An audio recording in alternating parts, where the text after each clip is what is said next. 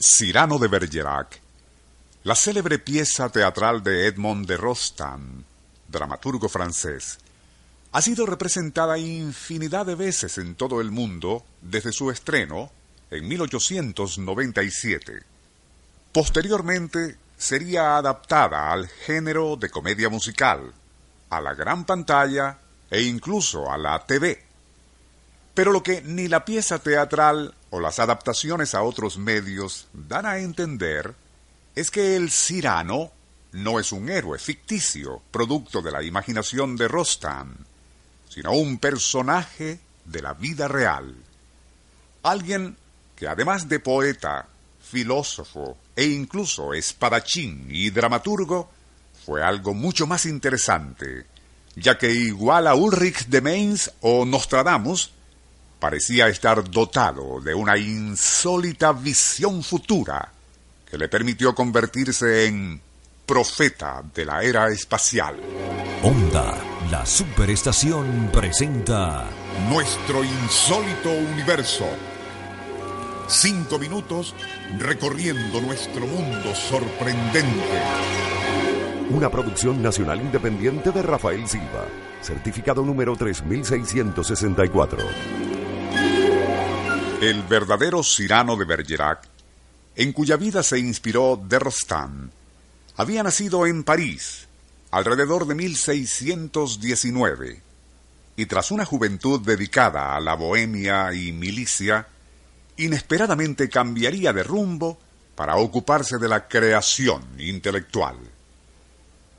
Una de sus primeras obras literarias, La muerte de Agripina, provocó un escándalo en su tiempo por su ácida crítica al absolutismo de algunos gobernantes y la acción corruptora del poder en quien lo ejerce. Pero son dos de sus novelas, Los estados e imperios de la luna y Los estados e imperios del sol, las que le ganan su fama de ser profeta de la era espacial.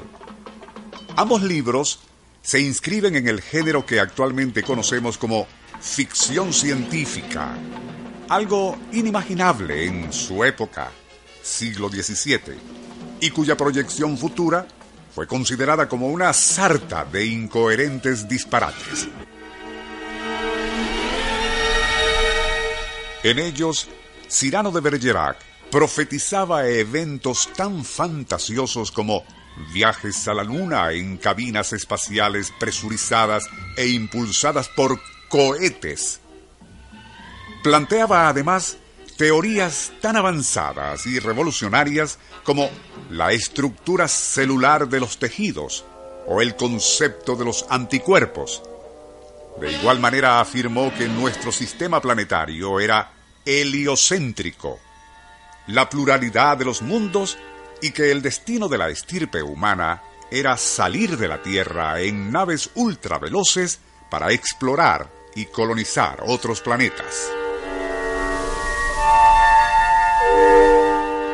Aun cuando suene increíble, Cyrano se anticipó a la invención del fonógrafo, del cual, y dos siglos antes que Edison, haría esta vívida descripción.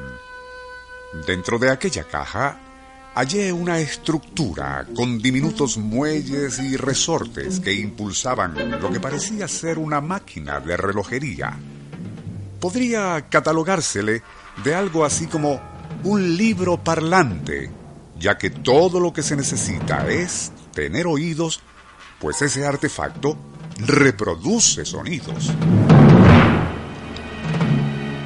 Cuando alguien desea leer en él, Basta dar cuerda a la máquina y colocar una aguja en el cilindro que contiene un capítulo que se desea escuchar.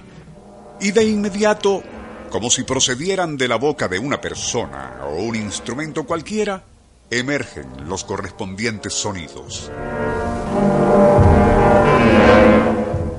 Pero, ¿y cómo obtuvo Cyrano los conocimientos sobre adelantos tecnológicos con los que ni soñaban los hombres de ciencia del siglo XVII?